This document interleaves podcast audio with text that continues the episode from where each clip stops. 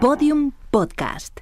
Historias que hablan tu idioma. Pedro Sánchez cumple los años el 29 de febrero. Nació en Bisiesto. Hizo 44 la víspera de su primer discurso de investidura y lo celebró en Ferraz, en la sede de su partido, mientras ultimaba el texto con el que subiría a la tribuna del Congreso.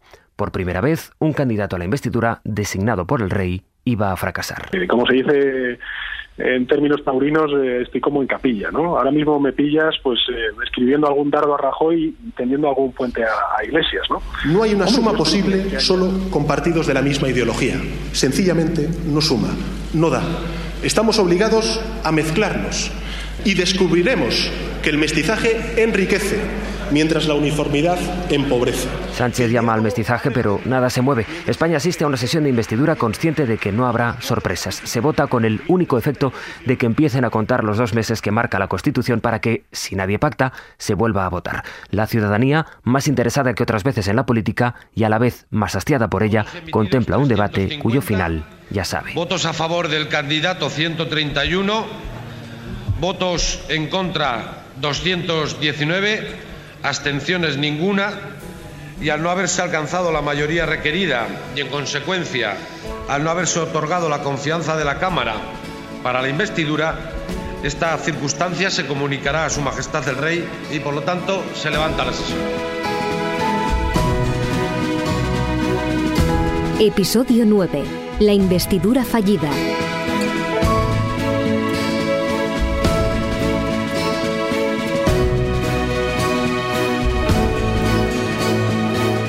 Tendrían que haber visto los pasillos del Congreso aquellos cuatro días de marzo, un hervidero de cámaras y de corresponsales de otras partes del mundo que preguntaban si de verdad no habría una sorpresa de última hora, si ahora que el debate se producía en el salón de sesiones, no en un plató, no habría un acuerdo. Pero todas las llamadas al pacto, todas aquellas apelaciones a la transición, toparon con una tensión verbal inesperada. Si rectifica usted y gobernamos juntos, nuestra acción nos creará enemigos pero no debe importar. Ni tan siquiera hace falta que sea tan duro con el Partido Popular. Tan solo basta con que no vote con ellos. Utilizar la memoria de las víctimas del terrorismo para atacar a un rival político es una actitud, y se lo digo a la cara, una actitud miserable e impropia de quien quiere ser presidente del gobierno. Mire, señor Rajoy, eh, señor Iglesias. Señor Iglesias. Es que algunas veces es que algunas veces uno se confunde. Lo dijo el señor Felipe González, sí, el que tiene el pasado manchado de cal viva. Cuídese de él, señor Sánchez. Así que, señor Rajoy, creo que usted no es creíble, usted no puede encabezar esa nueva etapa política porque básicamente es coherente, porque usted no cree en todas estas reformas. Es que se trata de una candidatura ficticia. Irreal. Y es que tenemos la oportunidad en esta legislatura de desterrar el insulto, la descalificación que ha perpetrado el señor Rajoy en su Y el rey me lo propuso, le dije que no podía formar gobierno porque usted se negaba a participar. ¿Verdad que lo entiende? Así que no nos reproche a los que durante este mes hemos estado trabajando por llegar a un acuerdo. Vimos una primera sesión muy bronca, imágenes que sorprendieron. Rivera contenido para no aplaudir a Pedro Sánchez, aunque las palmas se le escaparon una vez.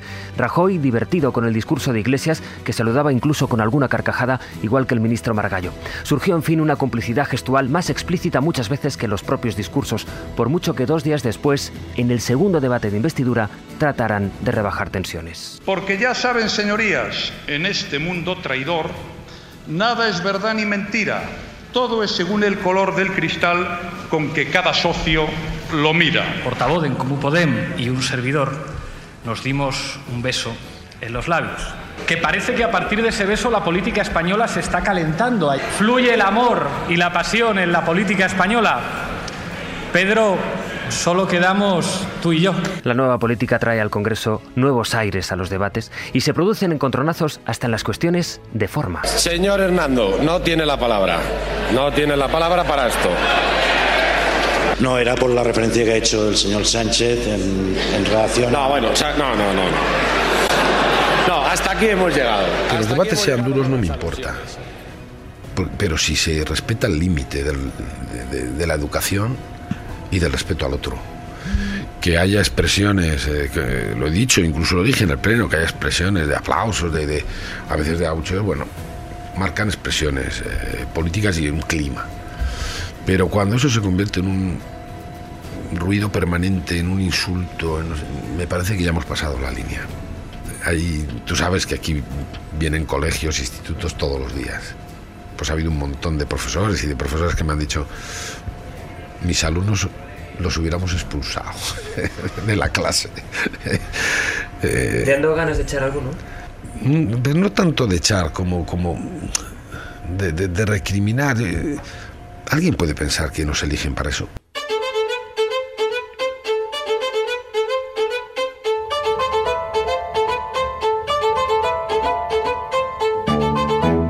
Desde que recibe el encargo del rey para formar gobierno, Pachi López acuerda con Pedro Sánchez darle un mes para negociar. Él querría más y yo querría menos. ¿eh? Entonces llegamos a ese acuerdo que me parece razonable. ¿no? Si alguien eh, dice lo voy a intentar, si no está convencido, no empieza el camino. Y ese camino se empezó. Sánchez explora. Ese camino será el tiempo en que Ciudadanos y PSOE alcancen un acuerdo que no daba y en el que Albert Rivera mantiene la esperanza. Pero sí que tuve la esperanza en algún momento, me creí pues que Podemos por su situación interna podía en un momento dado abstenerse o que el Partido Popular ante la incapacidad de sumar pues a lo mejor podía abstenerse a cambio de una serie de reformas o cambios o, exigencias en la, en la política de ese gobierno. ¿no?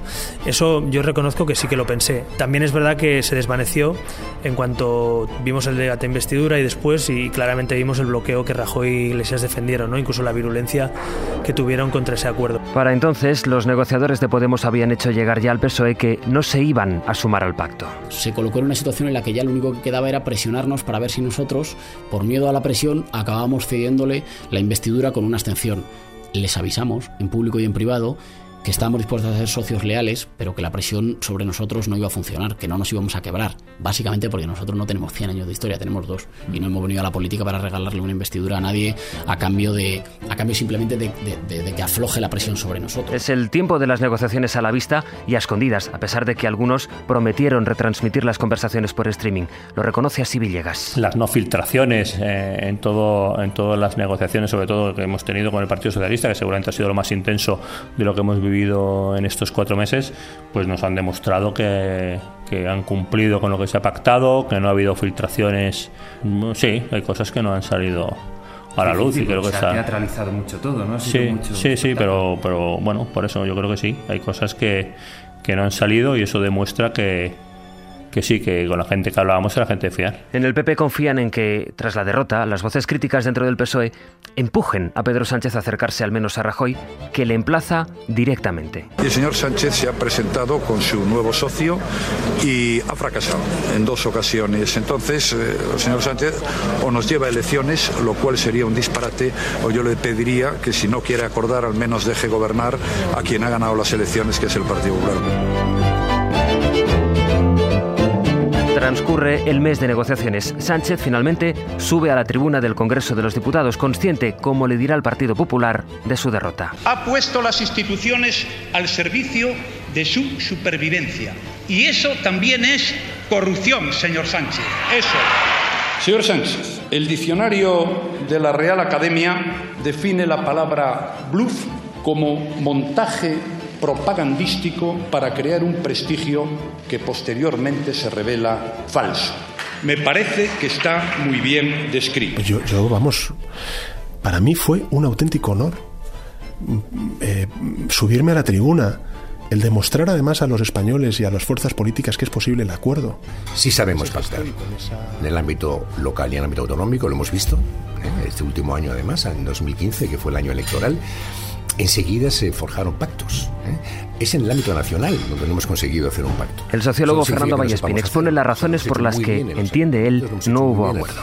¿Por qué no hemos conseguido pactar en el ámbito nacional? Pues yo creo que sencillamente primero porque nos falta esa cultura pero también porque, eh, digamos, todos los partidos políticos interpretaron interpretaron la, disposición constitucional que permite que si digamos ir a elecciones al cabo de dos meses lo interpretaron como una de las opciones. Entonces claro eh, eh, ellos ya no se trataba de ver si bueno gana, salimos ganando o salimos perdiendo si la opción es ir a elecciones o pactar. Pues claro mientras esté abierta la opción de ir a elecciones pues no pactamos. Eso es lo que no ocurre en Europa. En Europa, pues bueno, hay que pactar sí o sí, ¿no? Aunque también hay, por supuesto, la posibilidad de ir a elecciones, pero la cultura política fuerza a esos pactos. Yo creo que hay cultura de pacto allí donde existen sistemas muy proporcionales, como puede ser Holanda, como puede ser Escandinavia, y hay menos cultura de pacto allí donde, donde bueno, existen sistemas mayoritarios. ¿no? El Congreso fue escenario del acuerdo y testigo también de los desacuerdos. Todo lo que vino a partir de ahí fue esperar a que pasara el tiempo a partir de aquellos cuatro días de marzo.